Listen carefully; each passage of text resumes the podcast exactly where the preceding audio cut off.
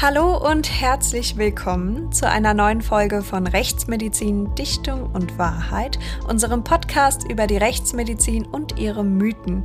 Mein Name ist Vanessa Nischig und virtuell gegenüber von mir darf ich wie immer den Leiter des Rechtsmedizinischen Instituts in Frankfurt begrüßen, Professor Marcel Verhoff. Hallo Vanessa, diesmal durftest du wieder anfangen. Hallo liebe Zuhörerinnen und Zuhörer. In unserer letzten Folge haben wir uns ja mit der thermischen Gewalt beschäftigt, also mit der Einwirkung von Hitze oder Kälte auf unseren Körper. Heute möchten wir auch genau dort wieder ansetzen, aber diesmal soll es explizit um die Gewalteinwirkung von Hitze auf unseren Körper gehen. Näher gesagt also um Verbrennung, Verbrühung und auch um Brandleichen. Also vorab hier schon mal eine kleine Triggerwarnung an all die, die traumatische Erfahrungen in Bezug auf Brände oder Feuer allgemein klein gemacht haben, das ist dann heute wahrscheinlich eher nicht die richtige Folge für euch. Ja, Stichwort Brandleichen. Zu Beginn die Frage an dich, Marcel. Was war denn dein eindrücklichstes Erlebnis, was du in Bezug auf Brandleichen gemacht hast? Das ist gleich natürlich eine schwierige Frage, aber ich sag mal, das heftigste, was ich gemacht habe, das war eine Geschichte, ganz unschön, da waren insgesamt vier Kinder in einem alten Haus verbrannt und das war eine insofern blöde Geschichte.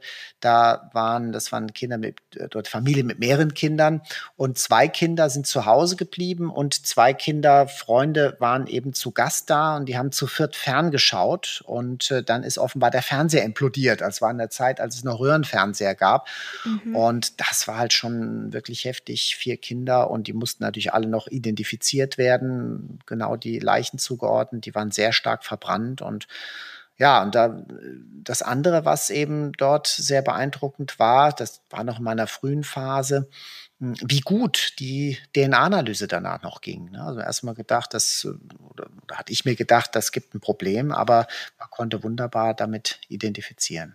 Also jedes Kind konnte danach wirklich noch identifiziert werden. Genau. Hui, auf jeden Fall eine sehr eindrucksvolle und grauenvolle Geschichte. Wir haben in der letzten Folge noch ganz grob das Thema Verbrennung und Verbrühung gestreift. Heute möchten wir genau wieder an dieser Stelle beginnen. Und vielleicht kannst du noch einmal ganz kurz wiederholen, was man nun unter einer Verbrennung und was wiederum unter einer Verbrühung versteht. Ja, es wird also unterschieden. Die Verbrühung entsteht durch Kontakt mit entweder einer heißen Flüssigkeit oder mit einem heißen Gas.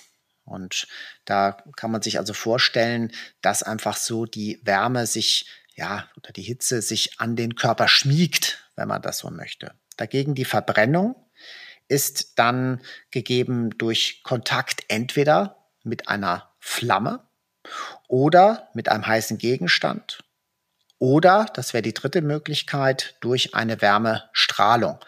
Und man kann eben sehen, dass dann die Kontaktfläche auch von der Haut mit vorgegeben ist. Ja, also inwieweit kann sich die Haut wiederum anpassen an den Gegenstand oder inwieweit wird sie der Strahlung ausgesetzt, wenn dann T-Shirt dazwischen ist oder sowas bei der Strahlung, dann ist die Hitzeeinwirkung minimiert. Also deswegen unterscheidet man diese beiden äh, Möglichkeiten. Und das kann im Einzelfall sehr wichtig werden, wenn es nämlich darum geht, wie diese Gewalt entstanden ist, wenn es Behauptungen gibt, wenn es Schuldzuweisungen gibt, dann kann oftmals diese Unterscheidung sehr, sehr wichtig sein bei der Interpretation. Und wie viel Grad braucht es grundsätzlich, damit es zu einer Schädigung der Haut kommt? Also was reicht denn da zum Beispiel im Alltag schon aus? Na, es ist immer die Kombination aus der Zeit und aus der absoluten Hitze. Also alles das, was eben über Größenordnung 37 Grad geht, kann bei entsprechender Einwirkdauer eben zu schweren Schädigungen führen. Die krasseste Geschichte, die ich mal im privaten Bereich gehört hatte, ein Freund von mir, da hat sich die Frau immer abends eine Wärmflasche mit ins Bett genommen. Und nur, das ist so, die Frau hat halt immer einen langen Schlafanzug getragen und Wollsocken im Bett. Und der Freund von mir hat aber Boxershorts getragen und ein T-Shirt. Und der hat dann, weil das angenehm war, das Bein an die Wärmflasche gehalten. Am nächsten Morgen ist er aufgewacht und hatte eine Wunde am Unterschenkel an der Außenseite, Der lag nämlich dann in der Nacht da dran an der Wärmflasche. Und diese Wunde hatte die Haut so geschädigt, dass der ein halbes Jahr damit zu kämpfen hatte, bis das Ganze wieder zugewachsen ist. Also richtig übel. Und dann ist es natürlich auch abhängig von dem Alter und von der Beschaffenheit der Haut. Kinder haben eine viel dünnere Haut. Und es gibt leider Fälle, wo man bei Säuglingen eine Wärmflasche ins Bettchen gelegt hat und mhm. die waren dann tot am nächsten Tag. Bekannterweise lässt sich eine Verbrennung ja in vier Grade einteilen und zu welchen lokalen Symptomen und Schädigungen es je nach Verbrennungsgrad der Haut kommen kann, das möchten wir uns jetzt einmal anschauen und wir beginnen mit der Verbrennung ersten Grades. Welche Symptome treten denn hier auf und inwiefern ist die Haut schon bei einer Verbrennung ersten Grades geschädigt? Ja, also der Grad 1 ist eigentlich die lokale Hautrötung. Das Ganze tut dann weh und das betrifft eben typischerweise nur die oberen Hautschichten. Und das beste Beispiel hierfür wäre dann der Sonnenbrand, der kurzfristig besteht, der sich zurückbildet, vielleicht bis zum nächsten Tag zurückbildet, aber wo es keine weitere Folge hat. Und diese Verbrennung ersten Grades, die heilen wieder vollständig ab. Da sieht man nichts von. Allerdings, klar, das, was man erstmal nicht sieht, das ist die Schädigung durch die Strahlung, in dem Fall durch, das, durch die UV-Strahlung, die Schädigung, die in der Tiefe entsteht, im Erbgut. Ja, also zumindest mit bloßem Auge ist das Ganze sichtbar abgeheilt, aber das kann noch Jahre oder Jahrzehnte später Folgen haben, indem eben Hautzellen dann entarten und es zum Hautkrebs kommt. Eine Verbrennung zweiten Grades wird ja wiederum aufgeteilt in die Grade 2a und 2b. Inwiefern unterscheiden sich denn hier die Symptome zum ersten Grad und welche Hautschichten sind denn bei einer Verbrennung zweiten Grades betroffen? Ja, die kann man erstmal so von außen gar nicht gut unterscheiden. Also der Grad 2b, der betrifft, wenn man so möchte, tiefere Hautschichten. Und äh, das dauert auch länger, bis das Ganze sich zurückgebildet hat. Also hier kommt zu den Schmerzen und der Rötung kommt dann eben diese Blasenbildung, die du gerade schon genannt hast, dazu. Und der Grad 2b, der hat noch so die Besonderheit, der tut dann gar nicht mehr so sehr weh. Das hängt damit zusammen, dass dann auch schon die Schmerzfasern der Haut, der Nerven mit betroffen sein können, dass die also mit geschädigt sind und deswegen das gar nicht mehr so weh tut. Und das ist natürlich sehr gefährlich, weil man dann denkt, ach, ist ja gar nicht so schlimm. Das hatte ich schon mal schlimmer. In Wirklichkeit ist die Schädigung aber stärker. Und die Besonderheit ist dann auch noch in der Folge, und da kann man dann die Grade oftmals unterscheiden. Der Grad 2a, der heilt ebenfalls ohne sichtbare Veränderung ab. Wie gesagt, auch hier DNA-Schädigung, klar. Aber der Grad 2b, der führt zur Narbenbildung. Das sind oftmals so flächenhafte Narben im Hautniveau. Aber wenn man Pech hat, können diese Narben entweder eingezogen sein oder über das Hautniveau hinausgehen, also auch recht deutlich sichtbar. Jeder hat, jeder Mensch hat so einen eigenen Heilungstyp und da können eben Narben stärker oder schwächer vortreten. Und wenn man sich wirklich dermaßen verbrannt hat, dass man wirklich gar keine Schmerzen mehr sogar empfindet, dann sind wir bei der Verbrennung dritten Grades. Was macht diesen Verbrennungsgrad denn aus? Bei der Verbrennung dritten Grades, da haben wir dann überhaupt keine Schmerzen mehr. Da sind die Nerven dann komplett hinüber, die Schmerzfasern, die das eigentlich weiterleiten. Und da kommt es dann richtig zu einem Absterben von Gewebe. Die Haut wird dann entweder schwarz oder grau, so lederartig, grob sieht das Ganze dann aus und diese Haut muss dann richtig abgestoßen werden, totes Gewebe muss abgestoßen werden und auch großflächig dann von Narbengewebe ersetzt werden, weil die Haut ja als Schicht erhalten werden soll. Und hier ist also eine spontane Heilung. Das ist also einfach so wieder abheilt im Normalfall nicht mehr möglich. Ja, und damit sind wir auch beim vierten und letzten Grad angekommen. Und da spricht man nur noch von der Verkohlung der Haut, richtig? Der vierte Grad, genau. Den kannte man früher noch nicht. Der ist noch gar nicht so lang, dass der definiert wurde. Und hier ist eben so, dass dann auch tiefere Schichten mit betroffen sind. Also wenn die Verbrennung äh, tiefer geht, wenn die Haut eigentlich schon völlig zerstört ist und es dann zur Verkohlung von tieferen Gewebsschichten kommt, das ist dann eine Verbrennung vierten Grades und da ist dann völlig klar, da muss dann chirurgisch, da muss dann speziell medizinisch behandelt werden, wenn das irgendwann mal wieder heilen soll. Und dann sind aber auch die Knochen mit verbrannt, oder? Schlimmstenfalls könnten sogar Knochen mit betroffen sein, genau. Was kann man denn da grundsätzlich als Richtwert sagen? Bei wie viel Grad verbrennen denn eigentlich Knochen? Damit Knochen äh, richtig verkohlen, da sind wir also bei Temperaturen von mehreren hundert Grad. Und äh, das ist aber wirklich extrem selten, dass das beim Lebenden passiert. Ja, bei diesen Temperaturen befinden wir uns dann auch, glaube ich, eher schon im Krematorium. genau. Ja, bei der Verbrennung hat man also die Gradeinteilung, bei der Verbrühung ja nicht. Wo bestehen denn bei der Verbrühung in Bezug auf die Symptome und Schädigungen der Haut die größten Unterschiede zur Verbrennung? Also bei der Verbrühung findet, wenn es zum Grad 3 kommt, diese Nekrose oder das Erkennen der Nekrose eben deutlich später statt. Ja, also das heißt, kann schon passieren, dass wenn genügend Wärme übertragen wird bei der Überbrühung, dass dann die tieferen Gewebschichten betroffen werden, aber es kann nicht zu einer Verkohlung kommen, also zu einem direkten Verbrennen, wenn man das so möchte. Und es ist oftmals so dieses, dieses Flächenhaftere, äh, dass also sich die Wärme über die Haut besser verteilt. Also das sind eigentlich so die großen Unterschiede.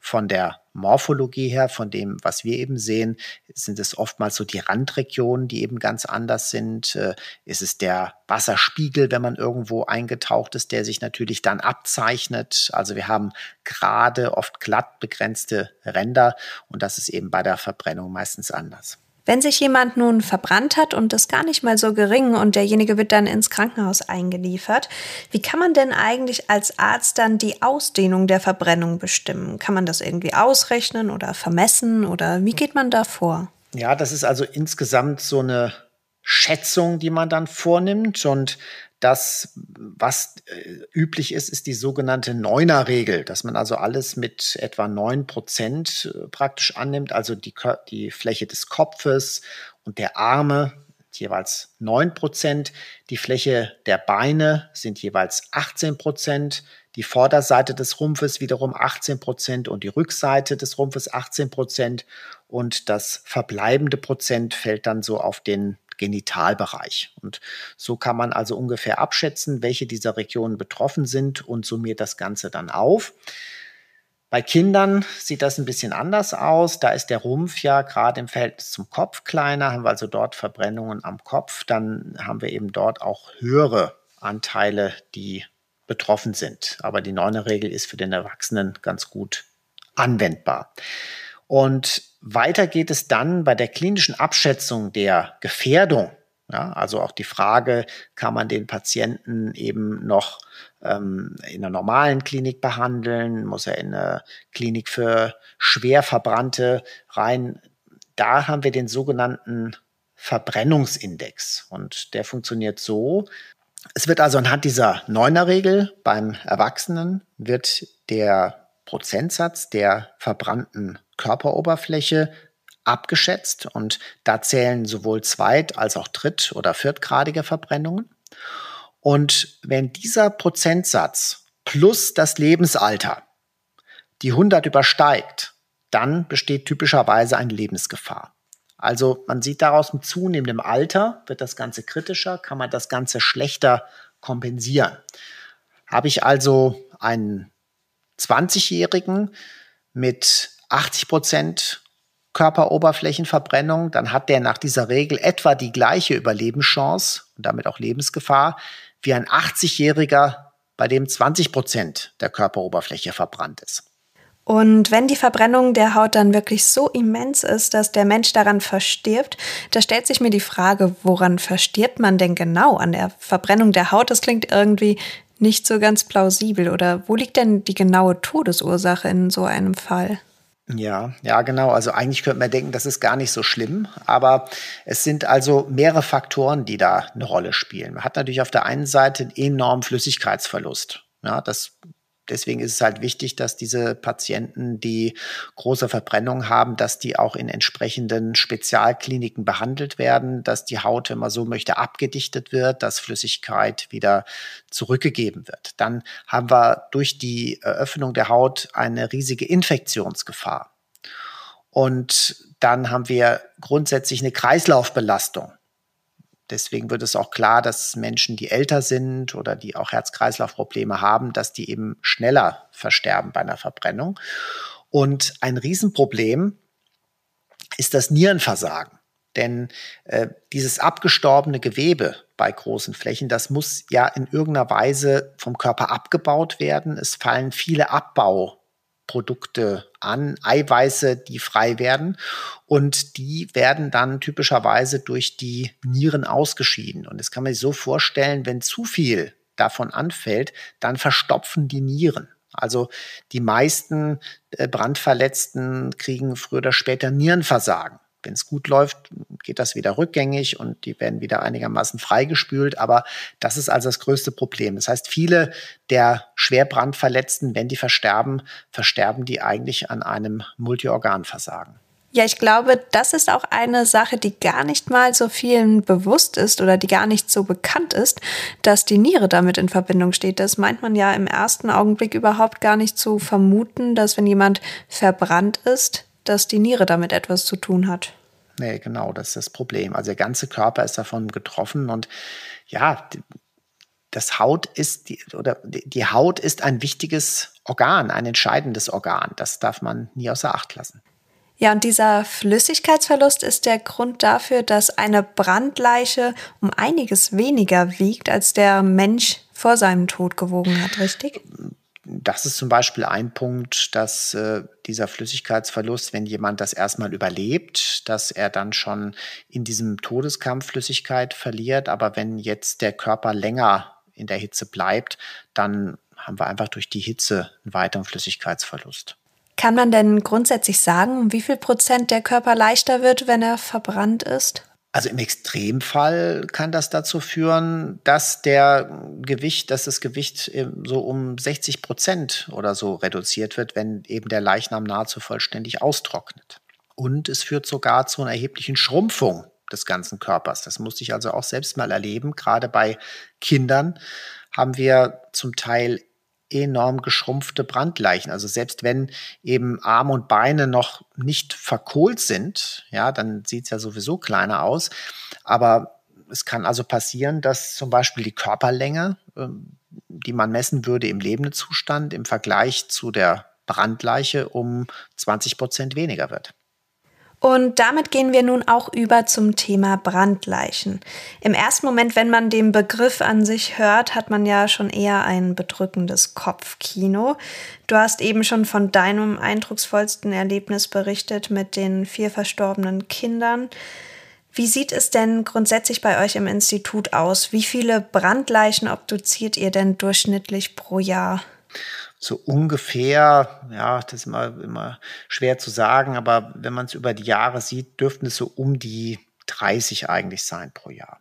Ja, und ich glaube auch die Zahl der Brandopfer durch Wohnungsbrände oder Wohnungsbrände allgemein ist deutlich gesunken, vor allem seit es auch die Rauchmelderpflicht ja gibt ja, da ist ja genau, da ist ja viel passiert. Rauchmelder und selbstverständlich offenes Feuer spielt nicht mehr so eine Rolle, beziehungsweise anders als früher. Klar, der gemütliche Ofen im, im Haus äh, ist ja bei vielen sehr beliebt, bis hin zum Holzmachen als Männlichkeitsritual.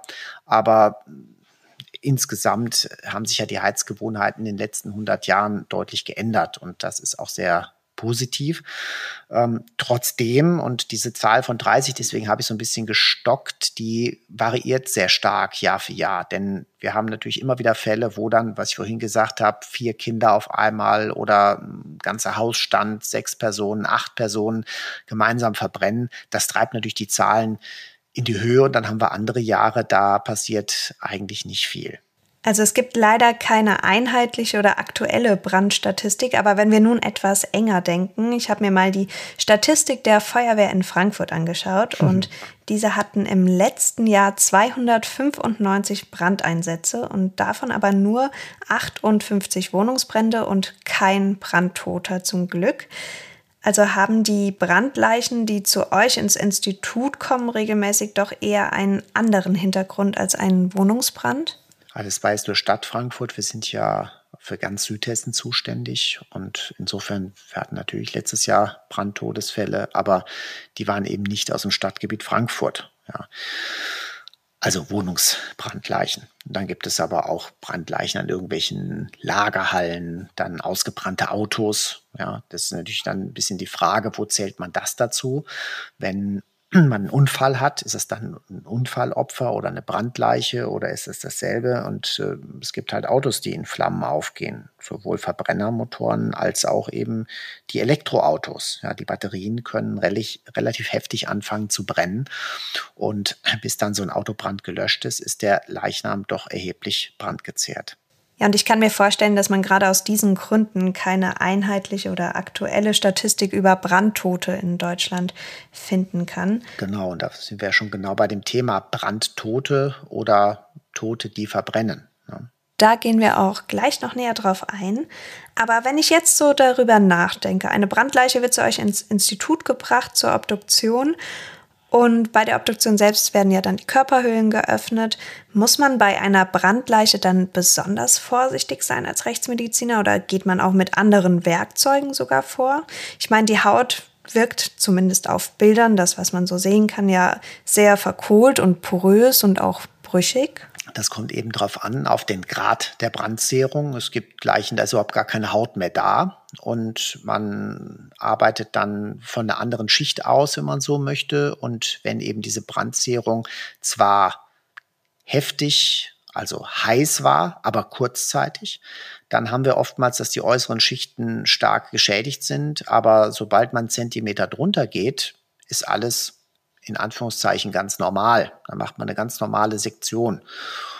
Und äh, dann gibt es die Fälle, wo die inneren Organe so wie verkocht sind. Und das kann schon ein bisschen komisch sein, weil man dann oftmals auch so an gekochtes Fleisch oder so denkt. Das ist ja dann völlig anders als in dem frischen Zustand.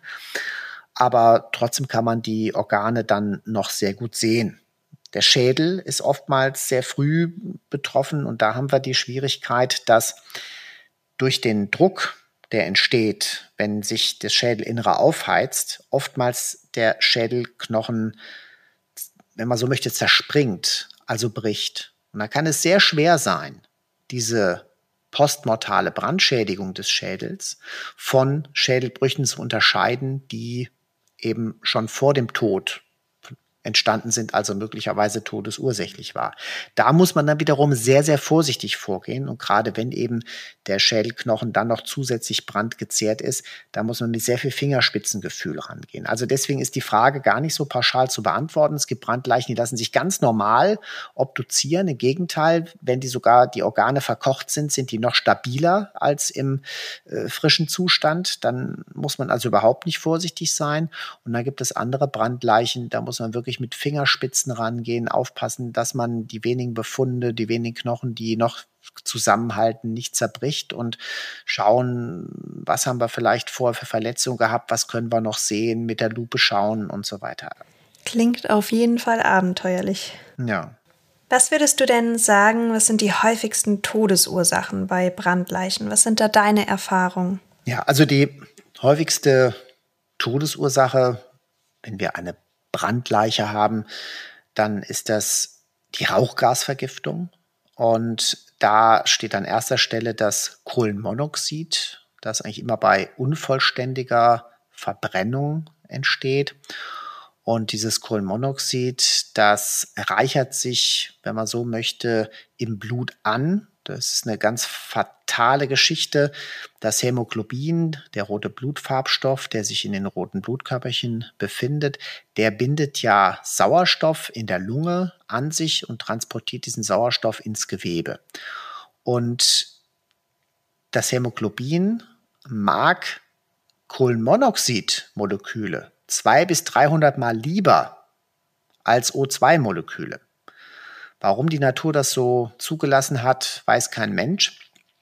Aber das bedeutet, wenn also nur ein Zweihundertstel in der Luft Kohlenmonoxidmoleküle sind, dann werden etwa eins zu eins des Hämoglobins, des Blutes, damit angereichert. Und wenn der Anteil höher ist, natürlich noch mehr und es werden sehr hohe Konzentrationen erreicht im Blut.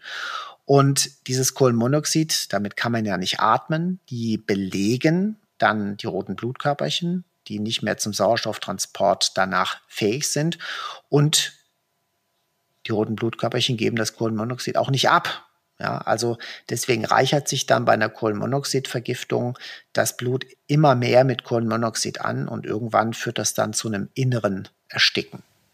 Würdest du denn sagen, dass Menschen, die zum Beispiel nachts bei einem Hausbrand, also wenn sie schlafen, überhaupt noch etwas von der ganzen Sache mitbekommen oder werden sie schnell ohnmächtig und dann durch Kohlenmonoxid vergiftet, sodass sie eigentlich gar nichts mehr davon mitbekommen, wie sie verbrennen? Ja, also diese Kohlenmonoxidvergiftung, die läuft so ein bisschen schleichend ab und da liegt so auch ein bisschen daran, inwieweit die Konzentration schon angestiegen ist oder nicht.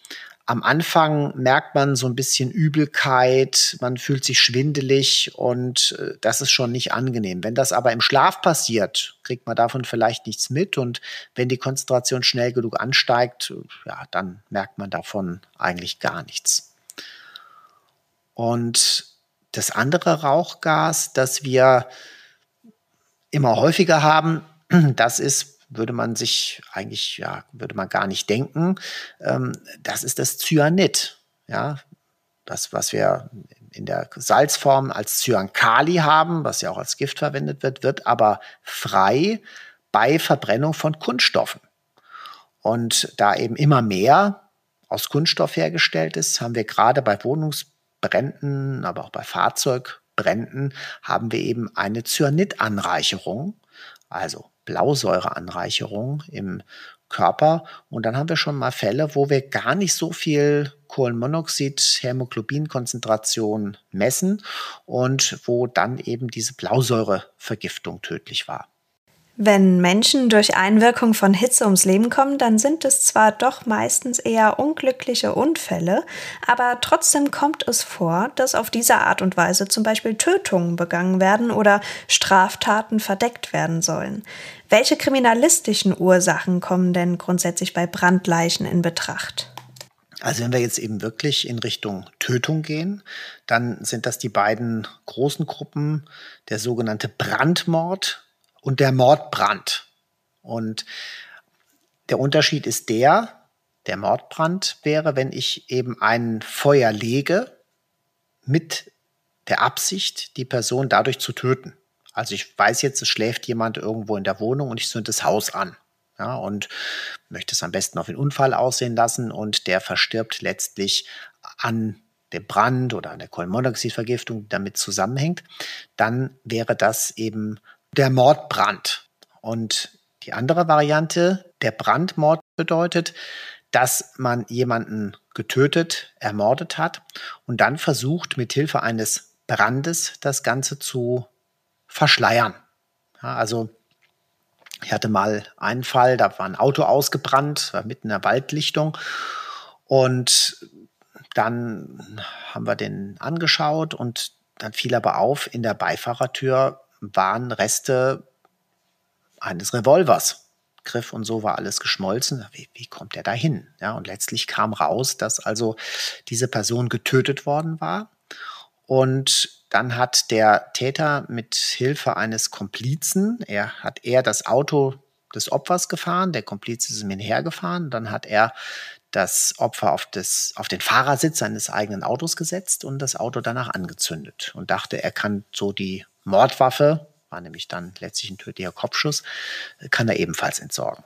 Hm, vielleicht doch nicht so gut vorbereitet. Ja, er dachte, der, das Feuer kann mehr vernichten und das ist oft ein Trugschluss vieler Täter, denn es braucht seine Zeit, bis man einen Menschen verbrennt und in der Hoffnung, dass man also alle Spuren verwischt oder sogar den Leichnam komplett verschwinden lässt, werden viele Feuer gelegt und es misslingt komplett.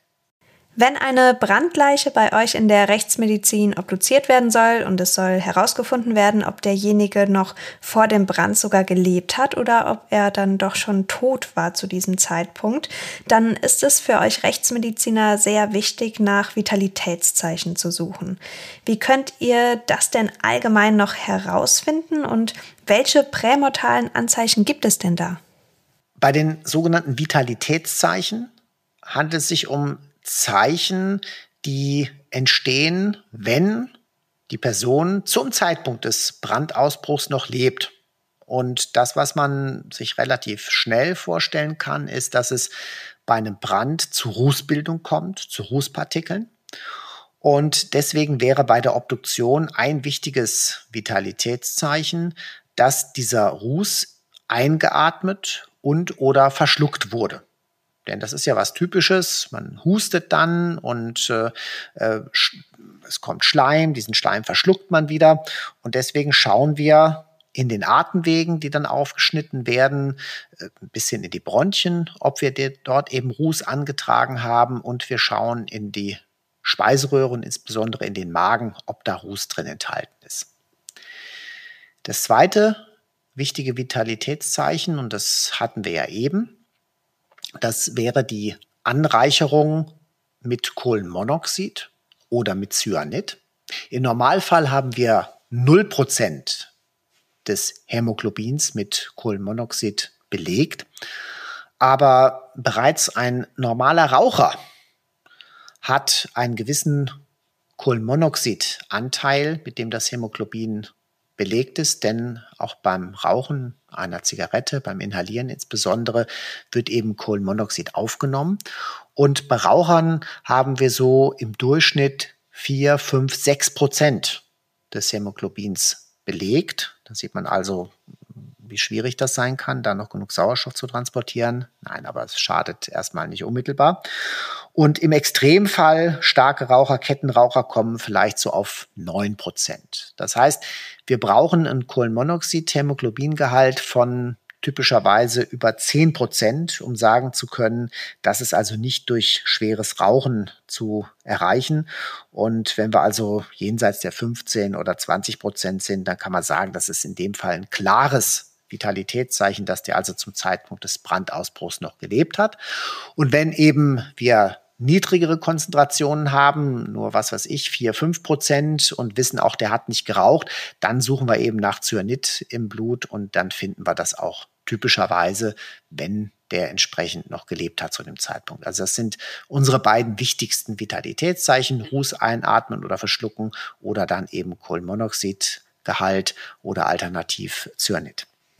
Wie sieht es denn da auch mit anderen Anzeichen von Gewalt und Tötungsdelikten aus? Inwiefern lassen sich denn zum Beispiel Stich- oder Schussverletzungen, die schon vor dem Brand vorgelegen haben und auch ursächlich für den Tod des Opfers waren, im Nachhinein noch feststellen? Ja, das liegt im Prinzip daran, wie stark der Leichnam brandgezehrt ist. Und äh, was wir typischerweise bei Brandleichen machen, das ist eine postmortale Computertomographie.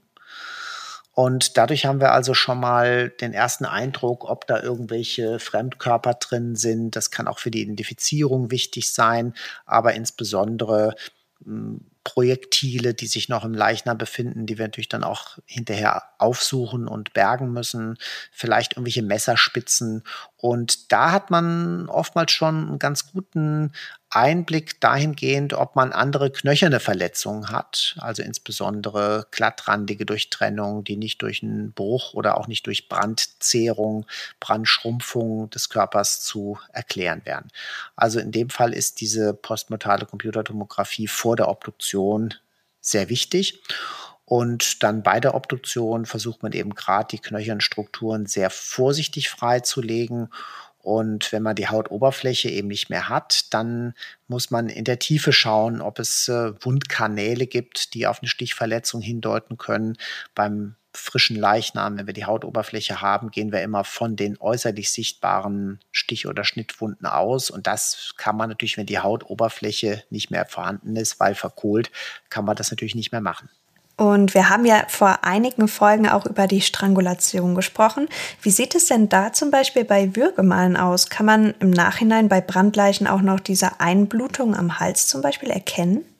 Ja, also das liegt eben auch daran, wie stark die Brandzehrung ist. Gerade petechiale Blutungen kann man oft noch gut erkennen und auch die Einblutung unter die Haut, wenn eben nicht dieses Areal so tief völlig verkohlt ist, kann man dann noch gut erkennen. Und es gibt sogar Fälle, wir hatten mal einen, da ist jemand erdrosselt worden und äh, der Täter kam dann offenbar auf die gute Idee, ebenfalls den Leichnam verbrennen zu wollen und hat gleich das Strangwerkzeug mit dran gelassen und dieses Feuer war dann doch nicht so effektiv und diese Drosselmarke hat sich nach der Brandeinwirkung noch viel intensiver dargestellt, als sie wahrscheinlich vorher ausgesehen hat. Also es kann sogar sein, dass man durch den Versuch, den Getöteten zu verbrennen, die Befunde verschlimmbessert, dass wir also die Befunde sogar besser sehen, als das vorher der Fall war.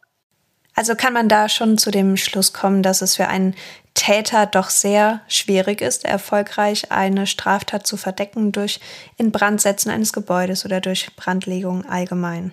Absolut. Also man braucht einfach eine lange Brandeinwirkung und man braucht eine hohe Brandtemperatur. Und kann ja einfach nochmal so, dass man einen Vergleich hat. Im Krematorium haben wir Temperaturen, die so um die 1000 Grad liegen. Und ein Leichnam im Krematorium braucht so etwa ja, um die Dreiviertelstunde, 50 Minuten. Und das muss man erstmal erreichen, 1000 Grad so lange aufrecht zu erhalten, ja, irgendwo im privaten Umfeld. Und das, was viele nicht wissen, ähm, wenn man deutlich heißer ist als 1000 Grad, zum Beispiel 1300, 1400, dann verbrennen die Knochen nicht, sondern die werden zu Keramik. Weil so ein Knochen hat eigentlich alles, was man so zum Keramikbrennen braucht, an Material in sich. Und wenn man den dann so stark erhitzt, dann brennt man eine Keramik in Knochenform aus dem vorhandenen Material. Das heißt, die Knochen bleiben nicht nur wunderbar übrig, sondern sind auch noch fester als vorher und können danach äh, sehr gut identifiziert werden. Ja, schon irgendwie eine verrückte Vorstellung. ja. Ja, neben Unfällen oder Tötungsdelikten kommt ja auch generell der Suizid als kriminalistische Ursache in Betracht. Vielleicht noch ganz kurz dazu. Wie häufig suizidieren sich denn Menschen durch Verbrennen? Das hört man ja wirklich überhaupt nicht oft. Nee, also das ist absolut selten. Das ist als Suizidmethode, äh, also völlig, völlig abwegig. Da haben auch viele Angst davor, wissen nicht, klappt es überhaupt, haben Angst vor den Schmerzen. Ja, also deswegen absolut selten. Klar, wo es manchmal vorkommt, das sind so demonstrative Suizide, sich selbst anzünden aus einem Protest heraus. Aber auch das hat bei uns in Deutschland kaum eine Kultur. Wie viele Fälle gibt es da pro Jahr, zum Beispiel bei euch in der Rechtsmedizin in Frankfurt? Also, dass eben wirklich ein bewusster Suizid durch Verbrennen, kann ich mich jetzt in den letzten Jahren an keinen einzigen Fall erinnern, den wir selbst untersucht hätten. Also mir persönlich ist beim Thema Brandleichen bis heute ein Bild aus einer Vorlesung im Gedächtnis geblieben, und zwar von der sogenannten Fechterstellung, bei der die Leiche dann so ganz seltsam halb gebückt zusammengekauert ist. Kannst du uns erklären, warum Brandleichen genau in diese komische Haltung verfallen? Ja, das ist so diese Position, dass der, der Fechter einnimmt, dass also der eine Arm nach oben gehoben wird, der andere Arm kann manchmal nach hinten abstehen. Also, dass man sich wirklich so vorstellt, diesen Fechter in der Seite, das kommt nicht immer vor, das kann aber so vorkommen. Das liegt auch so ein bisschen daran, wie der Leichnam sich äh, während des Brandes, äh, wie der positioniert ist. Und Ausgang ist eigentlich folgendes. Ähm, wir hatten ja vorhin schon den Feuchtigkeitsverlust, also die Hitzeschrumpfung. Und wir haben ja im Körper, haben wir immer diese beiden Muskelgruppen, die jedes Gelenk hat, die Agonisten und die Antagonisten. Also das Gelenk muss gebeugt und gestreckt werden können. Und meistens sind die Beuger etwas stärker als die Streckermuskulatur. Das ist funktionell notwendig. Also der Bizeps ist typischerweise etwas stärker am Oberarm als der Trizeps. Der Bizeps beugt den Oberarm, der Trizeps streckt den Oberarm. Und wenn jetzt durch die Hitze die Feuchtigkeit schwindet, dann schwindet die in beiden Muskeln etwa gleichmäßig, aber der stärkere Muskel, die stärkere Muskelgruppe zieht sich durch die Hitzeschrumpfung stärker zusammen als die schwächere Muskelgruppe. Würde also jetzt hier bedeuten für das Ellenbogengelenk, dass der Bizeps stärker schrumpft als der Trizeps und damit ist dann das Ellenbogengelenk leicht gebeugt. Und das kann man auf alle anderen Gelenke übertragen. Und wenn man eben das auf den ganzen Körper überträgt, dann äh, haben wir die Bauchmuskulatur ist stärker als die Rückenmuskulatur, deswegen die leichte Beugung. Die Beine werden im Kniegelenk und im Hüftgelenk leicht angewinkelt und die Arme eben in, in Ellenbogengelenken gebeugt, also als ob, wie, als ob das der, der Degen oder der Säbel dann nach oben gehalten wird. Und so kommt es zu dieser Fechterstellung. Jetzt haben wir schon von der Fechterstellung als eine der äußeren Veränderungen bei Brandleichen gehört. Und welche postmortalen äußeren und auch inneren Veränderungen lassen sich denn grundsätzlich darüber hinaus noch bei Brandleichen finden? Das, was man manchmal da noch sieht, das ist die, sind die Folgen des Inhalationstraumas. Und das kann sogar auch eine eigenständige Todesursache sein, zumindest eines akuten Brandtodes, dass also durch Einatmen von Hitze die Atemwege geschädigt werden. Und das kann man eben dann bei der Obduktion sehen, dass die ganzen Schleimhäute der Bronchien, dass die wie aufgelöst sind, äh, in sich zerflossen sind und mikroskopisch kann man das ebenfalls ganz gut erkennen. Eine andere Besonderheit, die entsteht, ist das sogenannte epidurale Brandhämatom. Und dieses, äh, ja, also epidural bedeutet, es entsteht zwischen der harten Hirnhaut und dem Schädelknochen. Und letztlich ist das Blut, das sich hier sammelt aus den Gehirnblutleitern, aber auch aus dem Schädelinneren und das durch die Hitze in diesen Zwischenraum gedrückt wird und dann äh, kann man sagen, gerinnt oder wie gekocht wird. Das sieht dann, ja, hört sich jetzt blöd an, aber so ein bisschen aus wie Blutwurst. Ja, und ähm, dumm ist aber, dass wenn wir ein echtes epidurales Hämatom haben, ja, vor der Hitzeeinwirkung, also durch Gewalt gegen den Kopf, dann wird auch dieses Hämatom dieses echte Hämatom ähnlich verändert werden. Und das ist dann wie mit den Schädelbrüchen, was ich vorhin gesagt habe, ein Riesenproblem, das auseinanderzuhalten. Wie sieht es denn bei dem Thema Todeszeitpunktermittlung bei Brandleichen aus? Ich stelle mir das ziemlich schwierig vor, weil anhand der Totenflecke kann man ja bei Brandleichen nichts mehr ausmachen. Ja, also da muss man sagen, ganz klar nein. Ja, ich meine, der, der Leichnam wird aufgeheizt und bei der Todes Zeitbestimmung geht es ja um die natürlichen Leichenerscheinungen, Ausbildung der Totenstarre, Totenflecke, Reaktionsmöglichkeiten der Pupillen, der Muskulatur, elektrische Reizbarkeit und das alles äh, ist ja nicht mehr gegeben. Und bei der Temperaturmessung geht man ja immer davon aus, dass der Leichnam bei der normalen Körpertemperatur beginnt und dann langsam abkühlt. Aber wenn der vorher erhitzt wurde, und wir wissen auch nicht genau, was für eine Hitze die Flammen jetzt hatten, dann wissen wir natürlich weder den Startpunkt und damit können wir auch den Endpunkt nicht einordnen. Also es gibt praktisch keine Möglichkeit, da eine vernünftige Todeszeitbestimmung vorzunehmen. Grundsätzlich ist es ja auch ziemlich schwierig, Brandleichen überhaupt zu identifizieren, vor allem wenn sie sehr stark verkohlt sind und dadurch auch das äußere Erscheinungsbild überhaupt nicht mehr dem zuvor entspricht. Nun ist die menschliche DNA generell sehr fragil und die Erbinformationen zersetzen sich ziemlich schnell. Lässt sich nach einem großen Brand dann wirklich noch DNA bei den Brandopfern finden? Gibt es da auch besondere Stellen am Körper, wo man trotz der Verbrennung noch DNA finden kann? Also das Erstaunliche ist, dass wir in Brandleichen, je nach Grad der Brandzehrung, oft noch relativ viel Blut haben. Das Blut ist ein bisschen eingedickt, aber das geht ja nicht verloren, gerade das Blut aus dem Rumpf. Und aus diesem Blut kann man wunderbar DNA gewinnen, aber auch aus allen anderen Geweben kann man gut DNA gewinnen. Du hast gesagt, DNA ist fragil. Das stimmt auf der einen Seite. Das liegt aber immer ein bisschen daran, welcher Bedingung DNA ausgesetzt ist. Habe ich gut erhaltene DNA und lager die trocken bei Zimmertemperatur, dann ist die nahezu unbegrenzt haltbar. Sobald das aber ein bisschen feucht wird, irgendwelche Bakterien daran kommen, dann wird DNA zerstört. Was macht Hitze mit der DNA?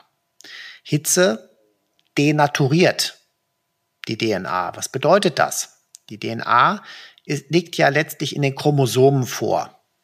Die Chromosomen, die man mit einem Mikroskop sehen kann.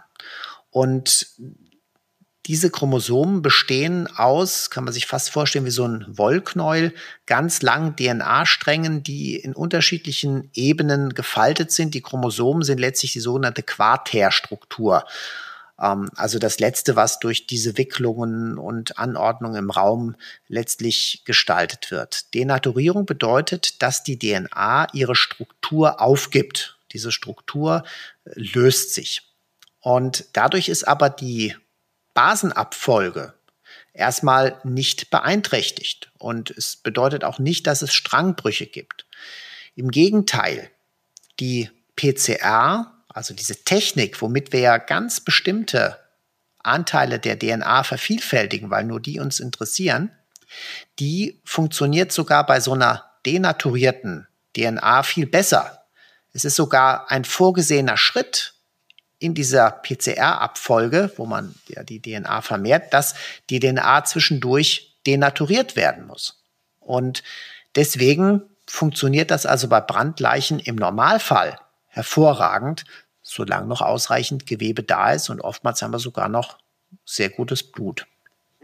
Ja, so langsam neigen wir uns auch schon wieder dem Ende dieser Folge zu. Aber wir starten heute mit einer neuen Rubrik und zwar beantworten wir nun in den kommenden Folgen auch Hörerfragen zu unseren jeweiligen Themen direkt in unserer Folge. Dafür werden wir in Zukunft dann vorab auf Instagram das Thema unserer neuen Folge veröffentlichen und ihr habt dann die Möglichkeit, uns eure Fragen zu stellen, sofern ihr sie nicht schon auf unserem YouTube-Kanal Fragen an die Rechtsmedizin gestellt oder auch schon beantwortet bekommen habt.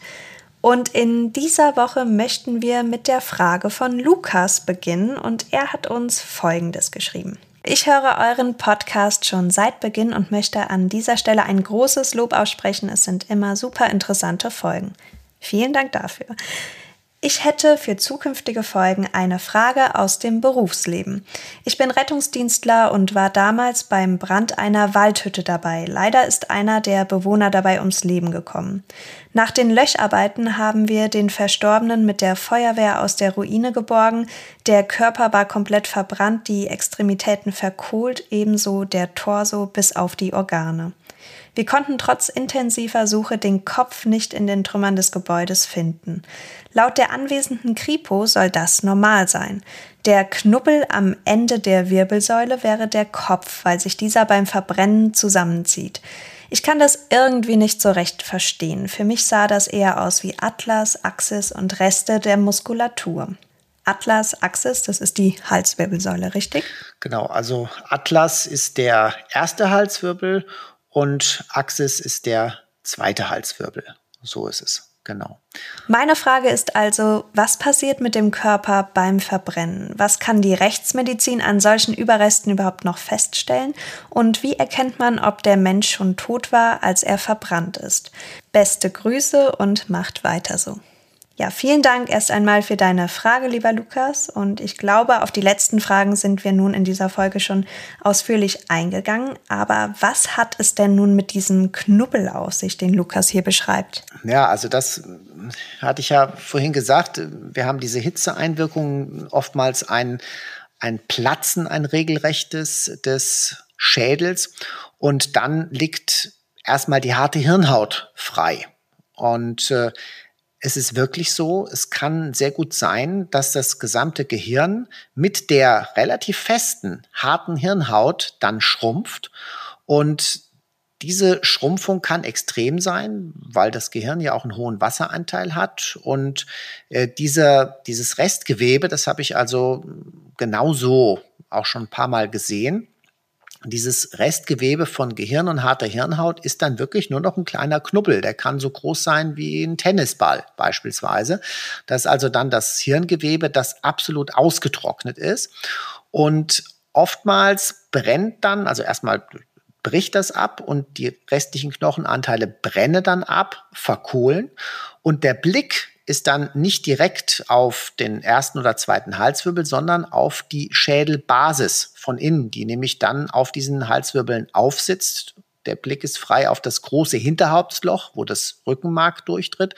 Und von der übrigen Schädelbasis ist dann oft nur noch sehr wenig erhalten. Und darauf liegt eben dann dieser Knubbel, der mal das Gehirn war oder immer noch ist, auf und ist dann entsprechend ausgetrocknet. Also das ist eine völlig korrekte Beobachtung. In manchen Fällen kommt das so vor. Ja, und ich hoffe, wir konnten nun zu etwas mehr Aufklärung und auch Beruhigung bei dir sorgen, Lukas. Ja, und bevor wir uns nun schon wieder von euch verabschieden, klären wir an dieser Stelle noch die Quizfrage aus der Folge 13 auf. Da haben wir euch gefragt, ist es Dichtung oder Wahrheit, dass sich ein erfrierender Mensch entkleidet? Was sagst du dazu, Marcel? Na, ich hatte ja beim letzten Mal euch das so ein bisschen berichtet, dass wenn der Körper unterkühlt und es kritisch wird, dass dann die Peripherie nicht mehr so gut durchblutet wird. Dadurch fühlt sich das kalt an. Und es gibt wohl dann das Phänomen, dass wenn diese Unterkühlung sehr lang andauert, dann werden die peripheren Gefäße wieder geöffnet. Und das findet relativ spät im Rahmen des Unterkühlen statt. Und man kann sich ganz gut vorstellen, dass dann ein Wärmeempfinden aufkommt. So ähnlich wie beim Alkohol. Und dieses Wärmeempfinden kann offensichtlich so unerträglich sein, dass viele dieser Menschen, die einen Unterkühlungstod erleiden, sich kurz vor dem Tod noch einmal entkleiden. Daher nennt man das Ganze das paradoxe Entkleiden oder die Kälteidiotie, weil es ja idiotisch erscheint, dass man, obwohl man am Erfrieren ist, um es jetzt mal nicht ganz korrekt zu sagen, äh, sich trotzdem auszieht. Und ebenfalls könnt ihr euch vorstellen, dass dieser Effekt stärker ausgebildet ist, wenn die Personen alkoholisiert sind. Viele dieser Personen, wo man das beobachtet, dieses paradoxe Entkleiden, sind alkoholisiert. Also wir können dann bei der Obduktion eine Blutalkoholkonzentration nachweisen, aber nicht alle. Einige Fälle gehabt von älteren Menschen, die also gar nicht äh, Alkohol getrunken hatten. Und in der Praxis führt das aber oftmals dazu, dass man vielleicht falsche Schlussfolgerungen zieht. Also gerade fällt mir so ein Fall ein von einer älteren Frau, die dann vom, von ihrem Pflegeheim abgängig war und erst einige Tage später dann gefunden wurde im Freien. Und da war es eben so, der Rock war hochgeschoben, die Strumpfhose war ausgezogen und da hat man dann an ein Sexualdelikt gedacht, aber überhaupt nichts gefunden, keine Verletzung im Genitalbereich, keine Spermien und so weiter. Und da war eigentlich klar, das war auch dieses paradoxe Entkleiden. Ja, das klingt wirklich paradox. Ja. Marcel, willst du unseren Hörern die heutige Quizfrage denn noch stellen? Ja, die heutige Quizfrage wäre, gibt es sogenannte Krähenfüße bei Brandleichen? Und wenn ja, was bedeuten die eigentlich? Ja, bin mal gespannt, was ihr vielleicht rausfindet und ob das wirklich eine Bedeutung hat im Zusammenhang mit Brandleichen. Ja, nun habt ihr wieder zwei Wochen Zeit, um zu rätseln. Und wenn ihr möchtet, könnt ihr uns auch schon vor der nächsten Folge eure Ideen und Vorschläge auf Instagram zukommen lassen. Wir sind sehr gespannt auf eure Lösungen. Das war's dann auch für heute. Und wenn euch diese Folge gefallen hat, gilt wie immer, gebt uns doch gerne eine 5-Sterne-Bewertung auf der jeweiligen Plattform, auf der ihr unseren Podcast hört. Und folgt uns doch für weitere Informationen zu den Themen aus unseren Folgen und Eindrücken aus der Rechtsmedizin in Frankfurt gerne auf Instagram. Da findet ihr uns unter dem Namen Rechtsmedizin Podcast.